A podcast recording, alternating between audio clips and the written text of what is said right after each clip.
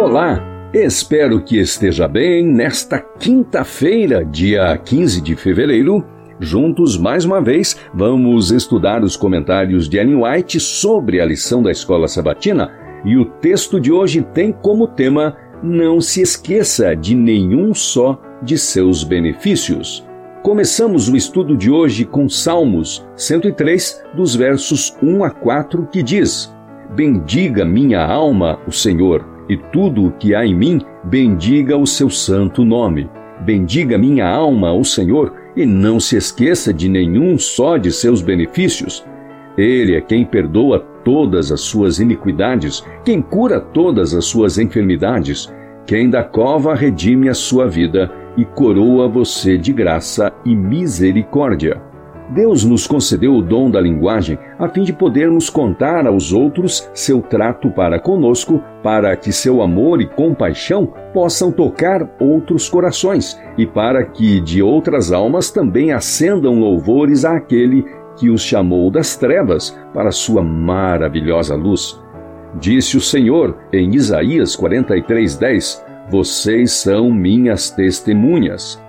Mas todos quantos são chamados a ser testemunhas de Cristo precisam aprender dele, a fim de ser testemunhas eficientes. Como filhos do Celeste Rei, devem educar-se a dar testemunho em voz clara e distinta, e de tal maneira que ninguém tenha a impressão de que estão relutantes para contar as misericórdias do Senhor. Por nós, ele suportou a agonia do jardim do Getsemane por que todo esse sofrimento, essa ignomínia e agonia torturante? Foi para que, por meio deste sacrifício de si mesmo, seu amor pudesse ser revelado, para que ele pudesse atrair os seres humanos para longe dos caminhos do pecado. Depois de um custo tão grande que Cristo assumiu pelo ser humano, ele o abandonaria agora? Claro que não! Ele é fiel àquilo que prometeu seus braços estão estendidos para abraçar os arrependidos e crentes em seu coração de amor, com toda a ternura do afeto divino.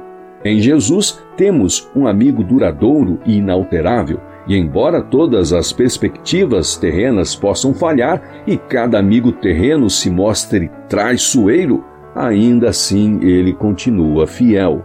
Seus servos são tão preciosos para ele como a menina dos olhos em provocações, carências, perplexidades e angústias, não estamos sozinhos. A cada passo, com palavras de certeza, ele nos ordena: siga-me. Mateus 16, 24. E ainda diz em Hebreus 13, 5: Não o deixarei, jamais o abandonarei. A história bíblica sustém o coração desfalecido com a esperança da misericórdia de Deus. Não precisamos nos desesperar quando vemos que outros têm lutado através de desânimos semelhantes aos nossos e caído em tentações da mesma forma que nós, e, no entanto, têm reconquistado o terreno e sido abençoados por Deus. As palavras da inspiração confortam e animam o coração errante. Embora os patriarcas e os apóstolos fossem sujeitos às fragilidades humanas, obtiveram, pela fé, boa reputação, combateram seus combates na força do Senhor e venceram gloriosamente. Assim, podemos confiar na virtude do sacrifício expiatório e ser vencedores no nome de Jesus.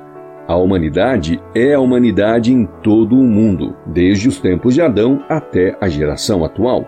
E o amor de Deus é, através de todos os séculos, um amor incomparável.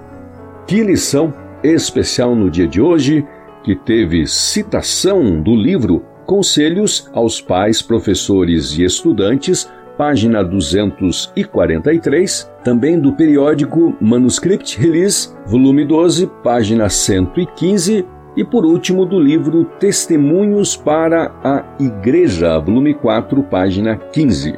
Amanhã teremos então o nosso estudo adicional da lição desta semana em torno do tema principal que é Sua misericórdia se eleva até os céus. Te espero amanhã.